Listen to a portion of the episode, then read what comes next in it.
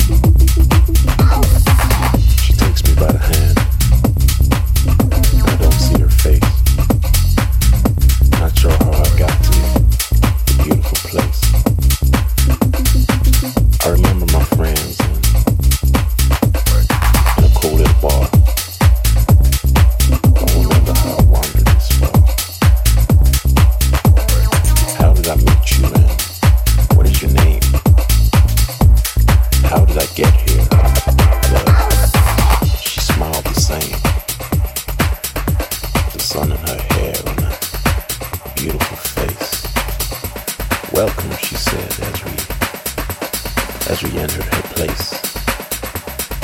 Some pictures, some music, a drink on the side. We talked till the morning, our eyes open wide. She told me her stories with smiles and laughs. A moment in time as we watched the sunrise.